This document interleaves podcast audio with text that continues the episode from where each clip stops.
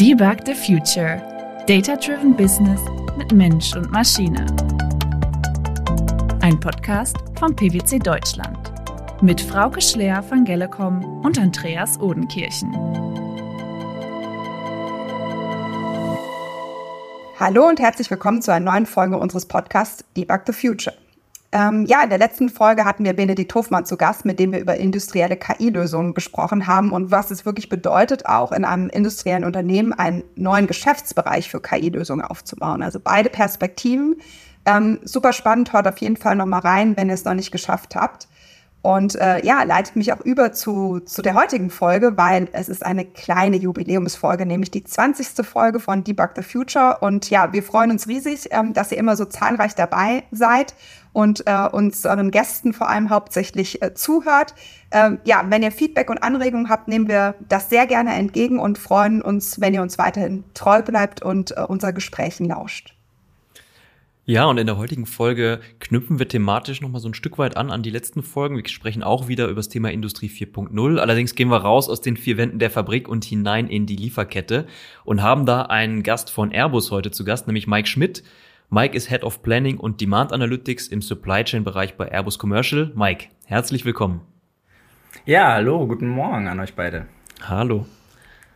Hallo Mike. Ähm, ja, schön, dass du heute bei uns bist. Freuen wir uns sehr. Ähm, ist jetzt ja schon Anfang Oktober, wo wir aufnehmen. Die Sommerpause ist schon ein bisschen was vorbei. Wie geht's dir? Äh, was sind so deine Gefühle? Bist du schon beim Lebkuchen kaufen und auf Weihnachten zu? Ja, Lebkuchen, gutes Thema, habe ich tatsächlich die ersten gekauft, äh, weiß ich nicht, am Freitag. Und die schmecken sehr gut. Mal gucken, wie lange noch. Äh, ansonsten, ja, bei uns Flugzeuggeschäft äh, geht es eigentlich immer mit großem, großem Tempo Richtung Weihnachten und es wird eher ähm, ja, stressiger als erholsamer. Ja, die Jahresendrallye äh, kommt dann sicherlich wieder. Ja, und ähm, vielleicht sortieren wir mal so ein bisschen die allgemeine Marktsituation mal zu Beginn, Mike, äh, weil die Luftfahrtbranche hat ja dann auch sehr interessante Wendungen in den letzten Jahren genommen. Ja, ähm, während der Covid-Zeit natürlich sehr gelitten, jetzt aber wieder stark im Aufschwung und erlebt ja auch in der Nachfrage von einem Kunden durchaus einen, einen Trendwechsel ähm, weg von den ganz großen Passagierflugzeugen hin zu den etwas kleineren, wie dem A320, den ihr auch in Hamburg final montiert. Wie hast du die letzten Jahre erlebt und wie siehst du diesen Trendwechsel in der Branche? Also natürlich äh, sind wir, glaube ich, alle bei Airbus und auch, glaube ich, viele Kunden super traurig darüber, ähm, dass es so der A380 nicht mehr gebaut wird, weil einfach so das, das schönste Flugzeug äh, war, glaube ich, was äh, jemals gebaut wurde und fliegt sich auch hervorragend. Also wenn ihr die Chance habt, immer einen A380 nehmen. Und äh, letzten Endes aber hat der Markt gezeigt, dass die Richtung genau dahin geht, ähm, wo du jetzt gesagt hast, Andreas. Ähm, wir sind jetzt tatsächlich auch fast wieder bei Pre-Covid-Flugzahlen, ähm, was, glaube ich, keiner so erwartet hatte, äh, so schnell. Ähm, wir haben einen steilen, steilen Ramp-up, was die Single-Aisle-Flugzeuge angeht vor uns, also die A320-Familie ähm, bis zu 75 Flugzeuge in 2026 ähm, geplant. Ähm, wir sehen oder wir forecasten selbst, dass äh, über die nächsten 17 ähm, Jahre, 17, 18 Jahre ungefähr 40.000 neue Flugzeuge in den Markt kommen. Also der, der Markt ist einfach riesig. Davon sind äh, 22.000 äh, neu und 17.000 dann ersetzt. Ähm, aber auch ähm, der A350, also unser Flugzeug mit zwei Gängen, äh, das Langstreckenflugzeug ähm, läuft gut, sieht eine hohe Nachfrage und äh, letzten Endes äh, haben wir da ja auch vor kurzem einen äh, Frachter angekündigt, also das erste Mal, dass Airbus quasi einen äh, richtigen äh, Frachter als Produkt anbietet, A350F. Von daher ähm, ja, sieht gut aus, aber es ist natürlich eine riesengroße Herausforderung für uns als äh, Unternehmen, vor dem wir da stehen. Aber ich meine, wir wollen uns nicht beklagen. Ich glaube, es haben nicht viele Unternehmen oder Bücher, die so aussehen wie wir. Ja, absolut spannende Zeiten. Und ich glaube insbesondere äh, für euch im Operations-Bereich und dich dann ganz speziell auch in der Supply Chain. Ähm, wie sieht da dieser Ramp-up aus? Was sind da äh, so, so die Themen, mit denen ihr euch beschäftigt? Ja, wir haben natürlich äh, eine extrem komplexe Supply Chain, einfach weil alles im, äh, ja, in, in einem Flugbusiness unglaublich reguliert ist, was natürlich auch alles seine, seine Richtigkeit hat. Ähm, dadurch sind die Lieferketten komplex. Äh, es sind teilweise sehr lange Lead Times, die dort eingehalten werden müssen. Und äh, alle brauchen eine gewisse Planungssicherheit in der Lieferkette. Und das ist, glaube ich, die größte Herausforderung, dass wir einerseits agil sind und reagieren können auf was äh, der Markt möchte und was auch ähm, ja die die Umgebungsvariablen hergeben und auf der anderen Seite ähm, dass wir trotzdem eine gewisse Planungssicherheit für alle geben, auch für uns selber und natürlich auch für Lieferanten, weil wir haben Lieferanten, die sind riesig, die sind groß, größer als wir. Wir haben aber auch äh, Lieferanten, das sind 15-Mann-Betriebe irgendwo in Hamburg. Und äh, für die ist das natürlich absolut kritisch, dass sie Planungssicherheit haben. Da sprichst du schon, glaube ich, ein zentrales Thema an, was euch wahrscheinlich auch die letzten Jahre extrem bewegt hat ähm, und auch viele andere Bereiche und Branchen, ne, dass die Lieferkette zum Engpass geworden ist. Und nehmen wir nur mal die Halbleiterprodukte, aber gab es ja auch in vielen, vielen anderen Bereichen. Medikamente ist, glaube ich, auch wieder aktuell ein sehr aktuelles Thema. Ähm, viele Unternehmen haben ja dann stark auch in, in Supply Chain Transparency Lösungen investiert, aber auch Data Management, Analytics Themen wirklich auch dann in den Fokus gerückt. Ähm, ist es bei euch auch so? Ja, also die Supply Chain äh, wird bei uns ja größtenteils, würde ich mal äh, sagen, digitalisiert, organisiert. Also wir haben natürlich klassischerweise ähm, unser ganzes Ordering äh, in digitalen Lösungen äh, mittlerweile, wo auch ein Großteil der Lieferanten ähm, dranhängt. Aber ja, das ist tatsächlich nur eine Seite der Medaille. Da hängt natürlich auch extrem viel bei uns Qualitätsmanagement dran. Ähm, weil, wie gesagt, für uns ist es oftmals nicht, nicht möglich, einfach irgendeinen Halbleiter zu äh, nehmen, weil wir müssen einen Halbleiter nehmen, der zertifiziert ist für Flugzeug A. Und äh, eine so eine Zertifizierung, wenn es jetzt um ein neues Produkt geht, kann halt ohne Probleme mehrere Monate dauern oder länger sogar im schlimmsten Fall. Und äh, das macht das Ganze halt so komplex und deswegen überwachen wir auch die meisten Signale einfach, die in der Supply Chain ablaufen. Ja, super spannend. Was für digitale Initiativen treibt ihr da voran? Also wie gesagt, einerseits haben wir, ähm, ich würde es mal sagen, die, die Außen, äh, Darstellung mit allen Bestellungen, mit Forecasts zum Lieferanten, aber ähm, für mich persönlich, wo, wo ich mich auch nochmal deutlich besser auskenne und zu Hause fühle, sind die ganzen internen ähm, Sachen. Also wir haben eigentlich überall in Demand-Signale, äh, Supply-Signale, ähm, die ganzen Logistikprozesse. Äh, wir haben dort überall digitale Initiativen laufen, ähm, die versuchen, eine möglichst hohe Transparenz darzustellen, sodass wir in der Lage sind, möglichst zu reagieren, bevor wir ein Problem haben. Und ich glaube, eure interne Lieferkette, wie du es jetzt genannt hast, ist ja durchaus gar nicht weniger komplex als die externe. Ähm, vielleicht müssen wir das den Zuhörern auch nochmal so ein bisschen erklären. Ja, Ihr habt ja wirklich Punkt. viele Teile, die auch von einem Airbus-Standort zum anderen wandern, weil ihr sehr verteilt global dann eben auch fertigt und montiert. Ne? Vielleicht kannst du das nochmal ein bisschen einordnen. Ja, also letzten Endes ist Airbus auf der einen Seite ein wirklich europäisches Projekt. Wir haben ja Werke in äh, Großbritannien, äh, Deutschland, Frankreich und Spanien in denen die Hauptkomponenten hergestellt werden. Das heißt, wir transportieren teilweise große Komponenten durch äh, Europa, aber mittlerweile, da äh, Flugzeuge halt auch ein, ein globales Geschäft sind, haben wir Endlinien auch in den USA und in China. Das heißt, wir bringen also auch noch Komponenten wieder von Europa in die äh, USA und nach China. Und das Ganze ist tatsächlich interne Supply Chain. Also da haben wir jetzt, äh, arbeiten wir nicht in einem, in einem Lieferantenverhältnis im eigentlichen Sinne, sondern wir haben Airbus-Mitarbeiter, die mit Airbus-Mitarbeitern reden.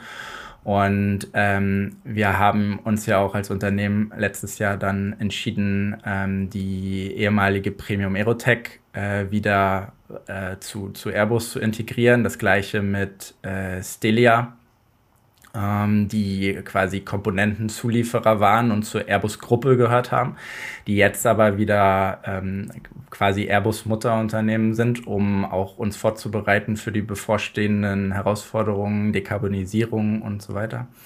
Und dementsprechend haben wir einfach eine unglaublich äh, tiefe Integration der internen Lieferkette. Glaube ich, relativ unnormal in anderen Branchen.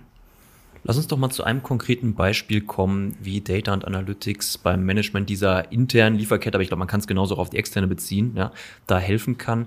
Ähm, und lass uns doch mal über das Thema Missing Parts sprechen, also fehlende Teile in der Produktion, wegen denen dann der Montageprozess ins Stocken gerät, potenziell vielleicht auch die rechtzeitige Auslieferung des Flugzeugs gefährdet.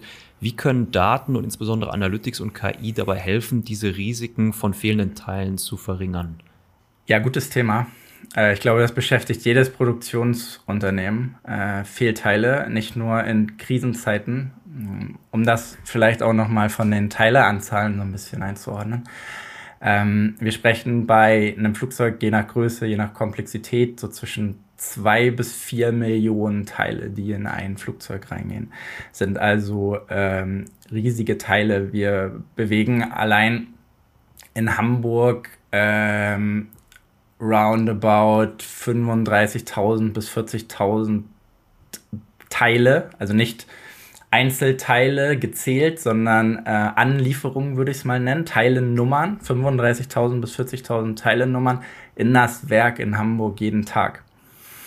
Und das Ganze sieht dann natürlich in den anderen Werken ähnlich aus. Und für uns als Unternehmen, was auch ähm, ja, historisch in den, in den 80ern so geformt wurde, wie es heute ist, es sind auch viele von den Systemen einfach historisch gewachsen.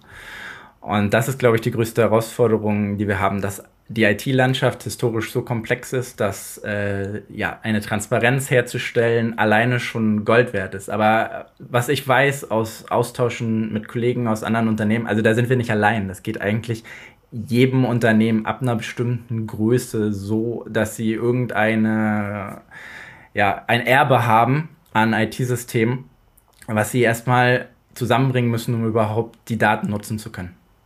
Ja, und, und wie sieht das bei euch in dem konkreten Fall der fehlenden Teile aus? Also wie, wie bringt ihr die Systeme zusammen und was sind auch die, die Analysen, die ihr darauf dann fahrt?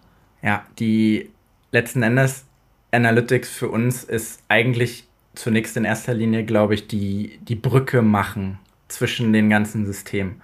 Ähm, das klingt vielleicht erstmal ein bisschen unspannend, aber letzten Endes sind wir ganz viel noch in diesen klassischen Descriptive und Diagnostics unterwegs. Ähm, und die bringen auch, glaube ich, zunächst einmal für komplexe äh, Abläufe, für komplexe Prozesse den, den größten Vorteil. Also hauptsächlich geht es uns darum, unsere Prozesse überhaupt erstmal in die Form, können wir es jetzt sagen, Digital Twin zu bringen, dass wir überhaupt äh, ein digitales Abbild unseres Prozesses ähm, haben können und darauf basierend dann erkennen können, äh, was sind eigentlich äh, unsere Probleme. Und ähm, wir, wir versuchen das mit einem, ja, ich würde mal sagen, mit einem Leading KPI zu machen, ähm, den wir quasi an die Spitze unserer Supply Chain stellen. Und das sind die äh, Fehlteile an der Station. Also wirklich die Fehlteile, die dem äh, Arbeiter fehlen. Nicht irgendwie, wo wir im Lager die PO zu spät kamen oder sonst, sonst so etwas, sondern was sind die Fehlteile, die gefehlt haben, als jemand in die Box greifen wollte. So könnte man es sagen. Und äh, von, von diesem KPI versuchen wir runterzugehen und versuchen die einzelnen Signale aufzufangen, die uns dann sagen, warum war das Teil nicht da. Das ist so die Philosophie, um das mal zu starten. Okay, das heißt, Ursachen erkennen ist das eine Thema, ne, ähm, was mir dann auch wieder hilft, das System besser zu verstehen, um in Zukunft solche Fehler zu vermeiden. Ähm, das heißt, du zielst jetzt stark auf diese proaktive Seite ab, hast aber davor auch die reaktive Seite erwähnt, wo es darum geht, erstmal Fehlteile zu, zu identifizieren und nachzuverfolgen. Ja. Spielt ihr zu gleichen Teilen auch diese beiden Sichtweisen? Also auf der einen Seite, wie du gesagt hast, deskriptiv, diagnostisch, ja, Fehlteil identifizieren, nachverfolgen und so weiter. Dann aber auch prädiktiv so ein Stück weit zu sagen, was wird mir denn fehlen, wenn ich die Strategie jetzt nicht anpasse? Also ist natürlich so ein bisschen der, der heilige Gral, glaube ich, wo alle hinwollen und was ähm, erstrebenswert ist. Und natürlich versuchen wir das auch ähm, zu machen. Ähm, es gibt super Frühwarnzeichen für viele Sachen. Ich würde jetzt gar nicht so, so immer in den unfassbar komplexen Algorithmus da abdriften. Ähm, wenn ich einerseits schon mal weiß, welche Fehlteile ich hatte, ähm, dann ist das schon mal ein Frühwarnsignal, weil oftmals sind äh, Fehlteile, ja, die wiederholen sich. Ähm, dann gibt es so Sachen wie, es klingt auch wieder sehr trivial, aber wird oftmals, glaube ich, äh, in, in, Unternehmen nicht gemonitort.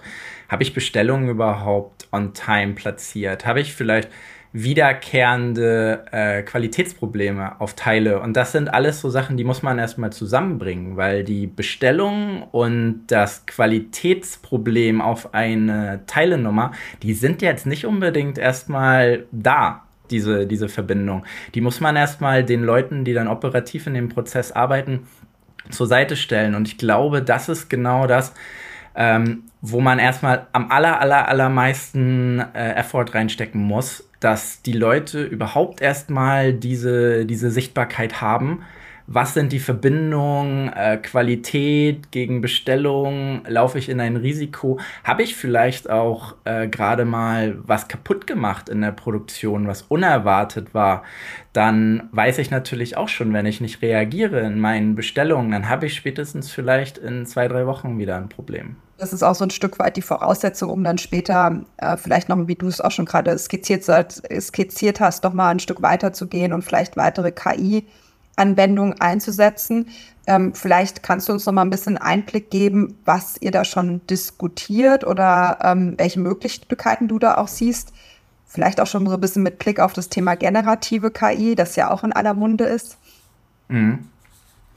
Ja, kann, äh, kann ich gerne äh, versuchen. Also ich denke zunächst einmal, dass Supply Chain ist ein äh, super guter Anwendungsfall dafür, ähm, weil es einfach unglaublich viele Daten gibt. Und äh, viele der Aktionen, die ablaufen, sind Standard. Die wiederholen sich einfach. Und die basieren auch ganz oft auf den äh, MRP-Läufen von SAP oder die Bestellungen, die sind sowieso schon halbautomatisch, wie sie ausgeführt werden. Da gibt es also unglaublich großes Potenzial, glaube ich. Ähm, was, was wir heute sehen, was ich heute äh, oft sehe, ist, dass wir ähm, vielleicht zu viel Zeit an diesen Standards verbringen mit Leuten, die eigentlich sehr großes Wissen haben, um sich um die Ausnahmen zu kümmern, um die Probleme zu kümmern und sich um die äh, Root Causes zu kümmern. Und äh, meiner Meinung nach ist das der Weg, wo man äh, hin muss mit äh, Predictive, Prescriptive ähm, Analytics. Wir müssen möglichst viel von diesen äh, Standardprozessen ein Algorithmus machen lassen, weil viele der Standardprozesse sind auch mathematisch. Also ein Forecast ist ein mathematisches Modell und ein Algorithmus ist deutlich besser in einem mathematischen Modell, äh, das auch anzupassen on the fly und so weiter, als ich das jemals als Mensch kann.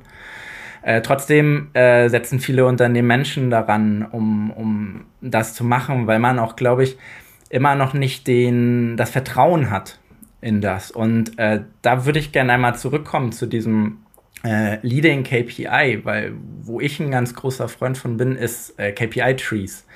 Und äh, KPI-Trees orientieren sich quasi an diesem Leading KPI, für uns jetzt äh, Missing Parts at Station, wie wir den nennen, und gehen dann runter und versuchen dort auf Level 2, Level 3 die äh, Probleme zu identifizieren und messbar zu machen.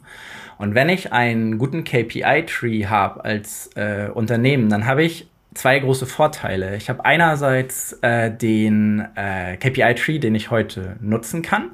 Ich habe den in den Köpfen der Menschen. Die Menschen sehen das, die Menschen kennen das, die Menschen, ähm, die vertrauen dem und die Menschen sind auch geneigter dann einem Algorithmus äh, zu vertrauen, der die äh, den KPI-Tree als Input benutzt, also als, als Features äh, KPI-Trees können ja wieder Features für Algorithmen sein.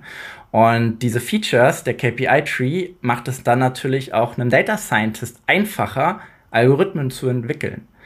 Ähm, von daher glaube ich, wieder zurück, descriptive, wenn wir diese Sachen meistern als, als Airbus und wenn wir diese Sachen oder wenn äh, Unternehmen an sich äh, das meistern, den KPI-Tree, dann steht das äh, Tor offen, dann kann man viel von der Standardisierung, ähm, glaube ich, äh, automatisieren mit Algorithmen und dann können die Mitarbeiter, die unglaubliches Fachwissen haben, sich darum kümmern, dass die Fehlteile, die immer noch existieren, dass die gelöst werden, weil ähm, es wird immer noch ein Mensch meistens ans Telefon gehen bei einem Lieferanten und es wird immer noch Überzeugungsarbeit manchmal, es wird immer noch äh, Probleme, Diskurse geben, die gelöst werden müssen.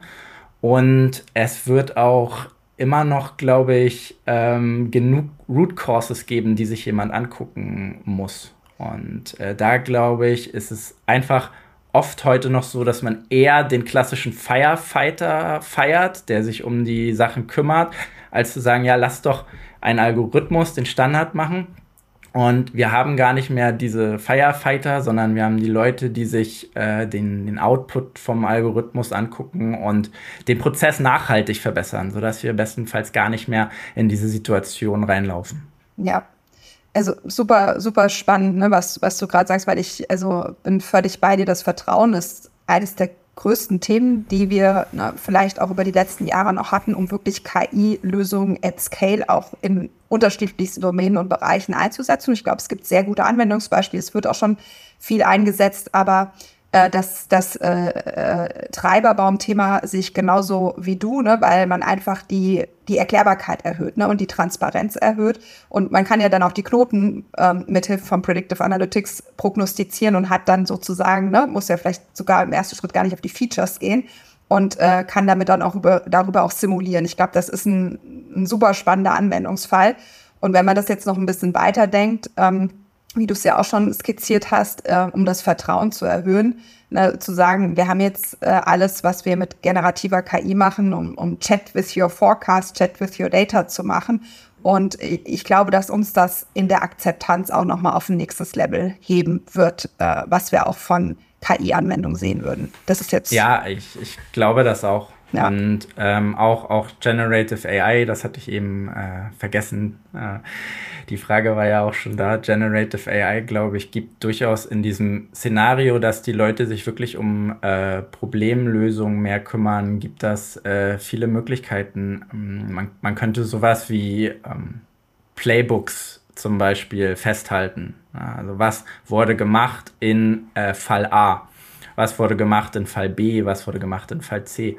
Und ähm, KI oder, oder Machine Learning ist natürlich super stark, äh, die existierenden Probleme gegen die gemappten Playbooks zu äh, bringen. Und wenn ich das mit einer generativen AI verknüpfe, die mir dann schön in einer geordneten Form alles, was an Lösungen für mich irgendwo in einer Datenbank mal abgelegt wurde, wieder aufbereitet, dann kann das natürlich ein unglaublicher Vorteil sein zu irgendwelchen Wikis und äh, was es nicht alles äh, für Knowledge Management Lösungen gibt, die alle irgendwie in meinen Augen immer ja halb gut sind, weil sie halt extrem Effort benötigen, um durchsuchbar zu bleiben, um die Sachen findbar zu machen. Und die Sachen findbar zu haben, ist halt das Hauptthema. Und ich glaube, da kann Generative AI super unterstützen.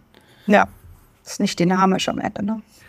Mike, ich würde gerne einen etwas anderen Aspekt mit dir auch nochmal diskutieren, und zwar Self-Service Analytics. Ähm, denn das Thema hat Airbus ja vor vielen Jahren schon mit der Datenplattform Skywise aufgebaut und diese nicht nur Mitarbeitern, sondern ja auch Kunden und Partnern zur Verfügung gestellt, um Daten zu analysieren und dann selbstständig auch viele analytische Lösungen zu entwickeln.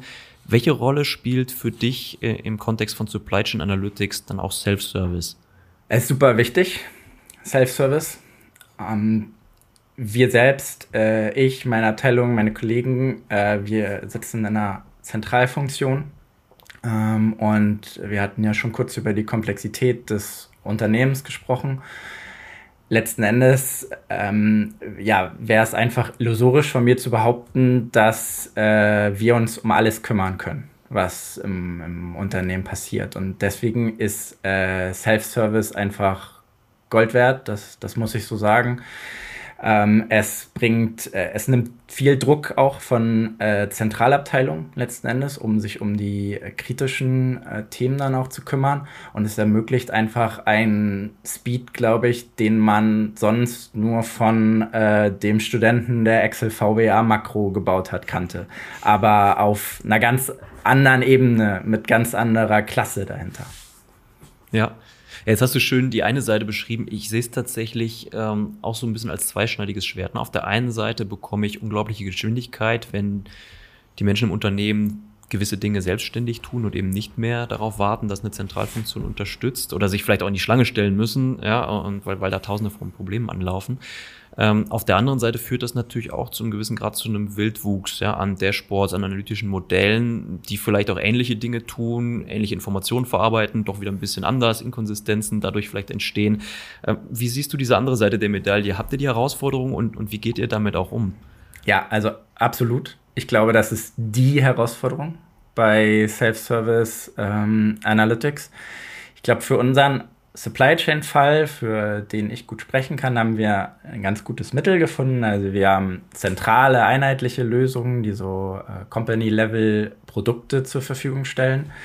Ähm, wir haben so Low, No-Code äh, Lösungen, wo basierend auf existierenden Produkten sich die Leute ihre eigenen Reports äh, basteln können. Wir haben aber auch äh, dann, umso lokaler es wird, halt wirklich diese, diese Einzellösungen, Self-Service Analytics als ganzheitliches Unternehmen, aber ist das natürlich eine riesige Herausforderung. Und man nennt das ja gerne Demokratisierung der Daten. Und viele meinen dann immer, wenn sie Demokratisierung sagen, dann meinen sie irgendwie den freiheitlichen Aspekt der Demokratisierung oder der Demokratie.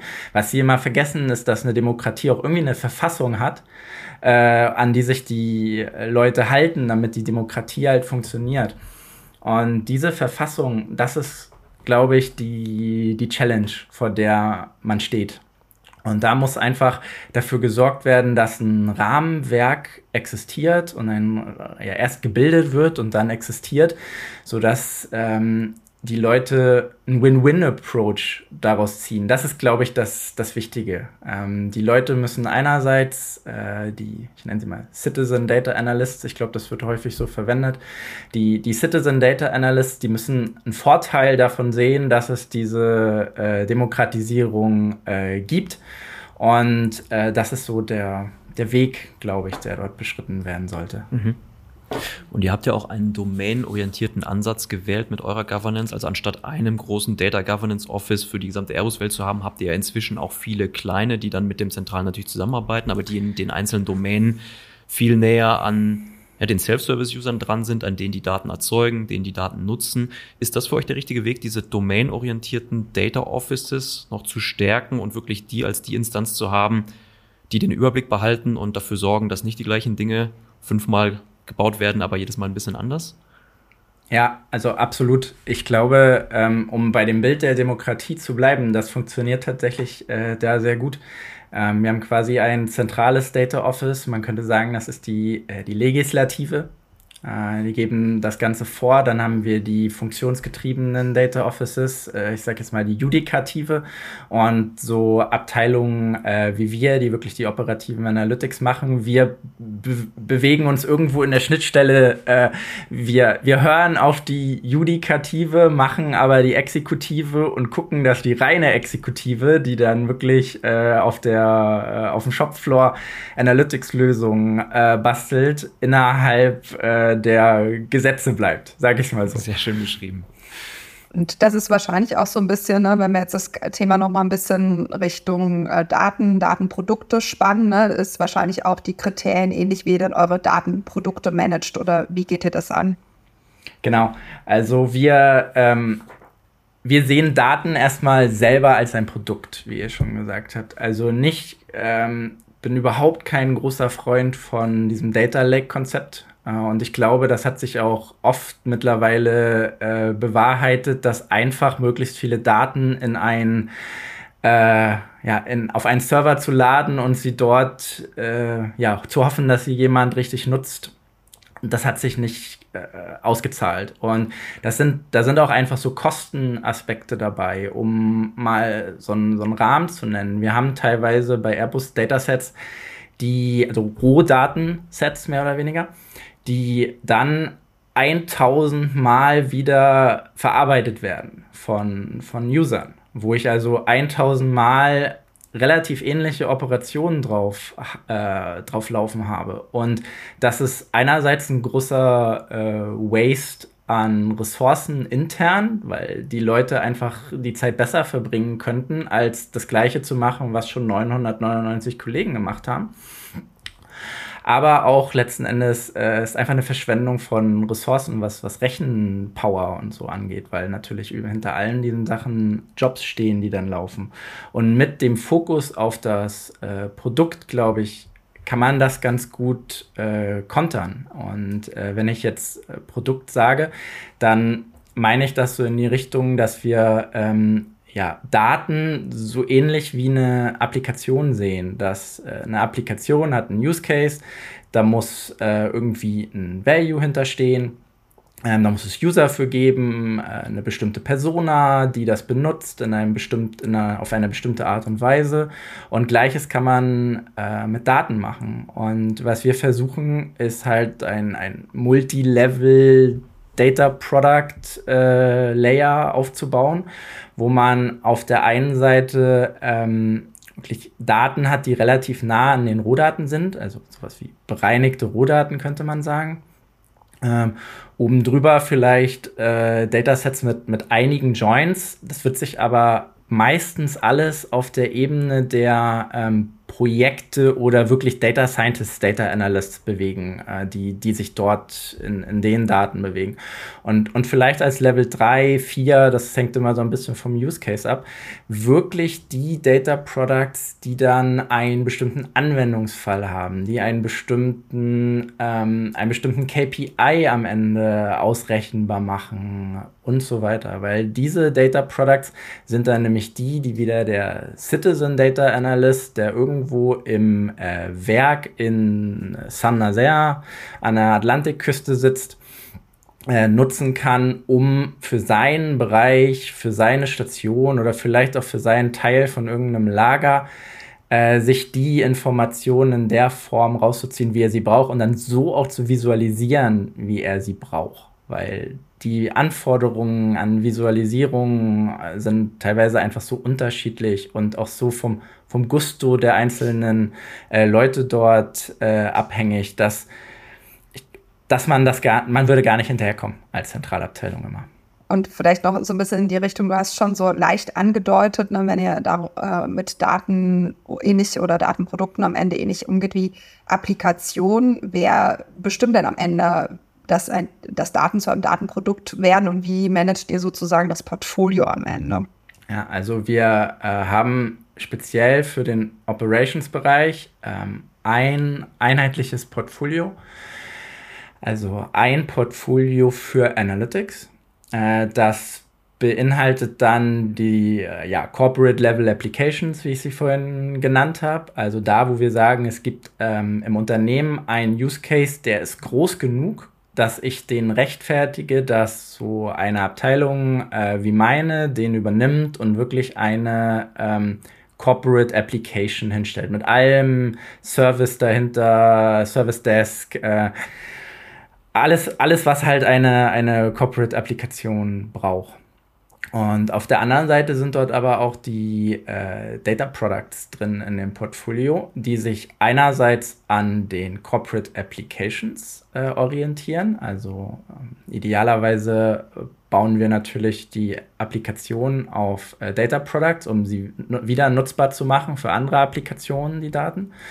Ähm, aber die Data Products orientieren sich halt auch an den ähm, Needs, die außerhalb der Corporate äh, Applications ähm, existieren. Also das ist, glaube ich, äh, ganz wichtig, weil wenn man sich vor dem verschließt, vor dieser ähm, äh, ja, persönlichen äh, Note, vor den lokalen Anforderungen, dann wirst du einfach Wildwuchs haben und dann wirst du äh, sehr viel ja, Wild West haben, den du vielleicht nicht willst. Und gerade in der Supply Chain ähm, sind wir, wir sind, wir sind Partner, wir arbeiten zusammen, wir kollaborieren viel und das Schlimmste, was uns passieren kann, ist, dass wir auf, auf einen ähm, Node gucken, hattest du, glaube ich, auch gesagt, also auf einen Punkt in unserer Supply Chain und ähm, die eine Seite sagt, der Punkt ist rot und die andere Seite sagt, der Punkt ist grün. Das darf einfach nicht passieren, ähm, weil dann sind wir wieder beim Thema Vertrauen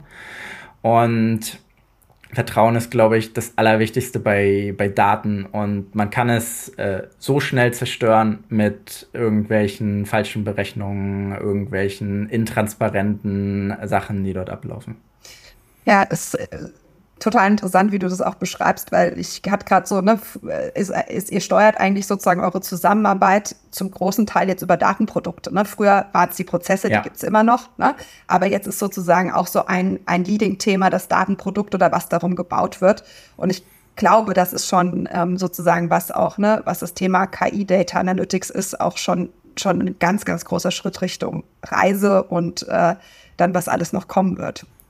Ja, also wir zielen ganz klar darauf, unsere äh, Prozesse so gut wie möglich in Datenprodukten äh, messbar zu machen. Und das ist eine Mammutaufgabe, das macht man nicht von, von heute auf morgen, sondern äh, sauberes Data Product aus verschiedenen Systemen aufzubauen, ähm, kann je nach Prozess ohne Probleme ein Jahr dauern, bis man wirklich alles raus hat, bis man wirklich äh, jegliches Feedback verarbeitet hat. Und auch nach dem Jahr macht man weiter. Und ich glaube, das ist das, ähm, wo äh, auch, auch viele Unternehmen gerade jetzt hat es so ein bisschen Klick gemacht, dass äh, Daten sind halt nicht nur Daten, sondern Daten sind ein Asset.